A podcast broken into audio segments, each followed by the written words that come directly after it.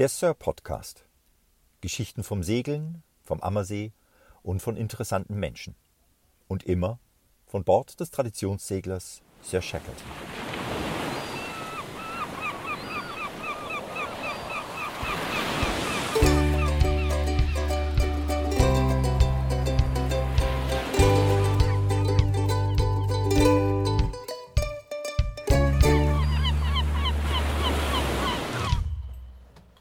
Herzlich willkommen von der Sir Shackleton.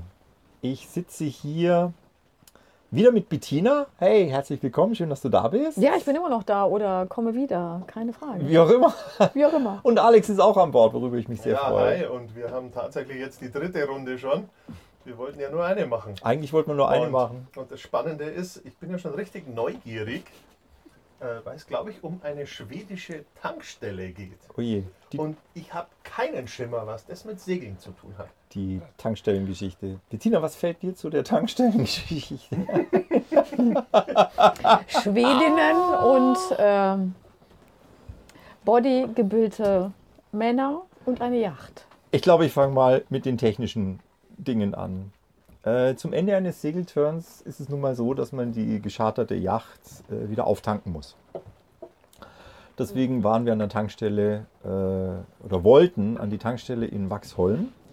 Und meine Crew, meine Mädels, meine sechs, die hatten mir von ihrem Stadtbummel in Wachsholm schon berichtet, dass also das für mich ein Highlight wird, weil an dieser Tankstelle wohl blutjunge, äh, blonde, hübsche Schwedinnen in Hotpants und knappen T-Shirts wohl den Tankstellenservice machen.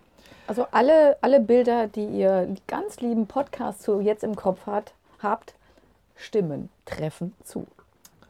Ich als verantwortlicher Skipper hatte selbstverständlich nur Augen für das Schiff und das Wohlergehen meiner Crew und das ordentliche Anlegemanöver. Äh, Stopp, Klammer auf, Seemannsgarn, Klammer zu. Ja, da waren zwei hübsche Schwedinnen, aber das war nicht der Punkt. Nicht? Nee.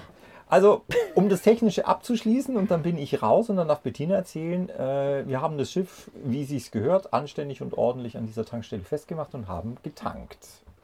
Dann kam ein richtig fettes, großes, dickes Motorteil da an. Keine Ahnung, 25 Meter, drei Stockwerke, ein richtiges Wow-Teil. Also eins, wo die Gläser klirren, wenn der Motor anspringt. Das legte dann an. Und dann musste, nein, Bettina, das muss jetzt noch sein, dann musste ich meine Mädels tatsächlich festbinden. Stimmt Es ist nicht. unglaublich, Ist was eine Woche auf einem Schiff mit sechs Frauen anstellt. Verteuern sozusagen. Unfassbar. Weil dann kamen nämlich Typen, weißt du, so Hühnen, zwei Meter, Breitwindschrank, Sixpacks mit Weste, Bart, langen, zotteligen Haaren daraus. Und meine Tätowiert, Mädels bis waren der Arzt kommt? Und dann waren meine Mädels durch. Also es war sehr lustig. Also im Prinzip äh, Thema Seemannsgarn.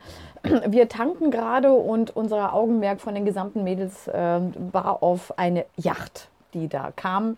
Dachte mir, huch, das ist aber ein schönes Schiff. Es war ein, Es war ein Motorboot, das ist kein schönes Schiff.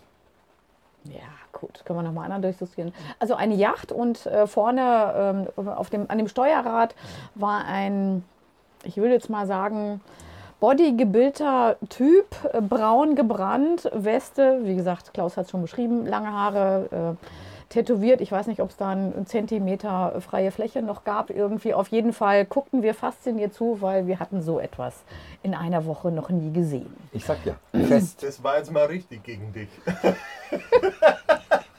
wir hatten das in dieser einen Woche nicht gesehen. Ich bin nur nicht tätowiert, das ist alles. Das ist Ja, der einzige Unterschied. Genau, Ansonsten, das kriegen wir hin, du. Se Das- Seemann muss tätowiert sein.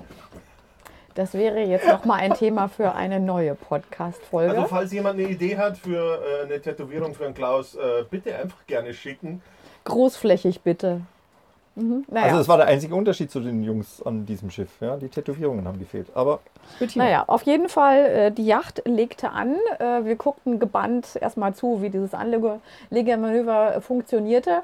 Naja, auf jeden Fall sprang dann der erste Typ vom Bord. Äh, es sprang der zweite des gleichen Kalibers vom Bord, der dritte und dachte mir, na, das ist ja mal eine schöne ähm, Männerparty. Falsch gedacht.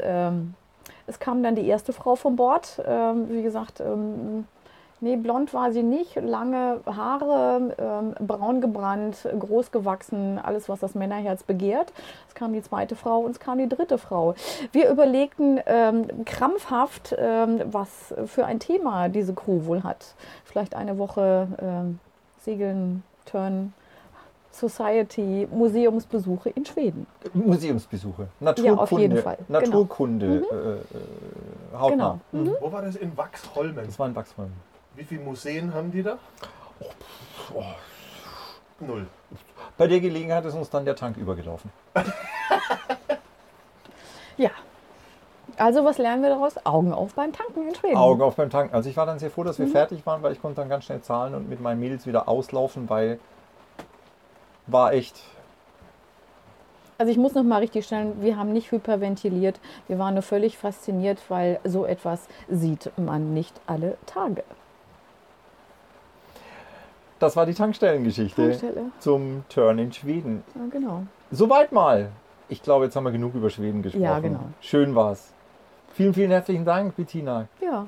Wir fahren auch wieder tanken nach Schweden. Oh, unbedingt. Und ich würde wahnsinnig gerne mit euch mal wieder dahin. Das war echt großartig. Ich fahre mit euch Ja. auch an die Tankstelle. Aber nur wenn du die Yacht wieder da bestellst. Genau an der Tankstelle mit den Typen. Hey Skipper, where is your crew? ich danke euch. Ciao, ciao. Bis bald. Servus.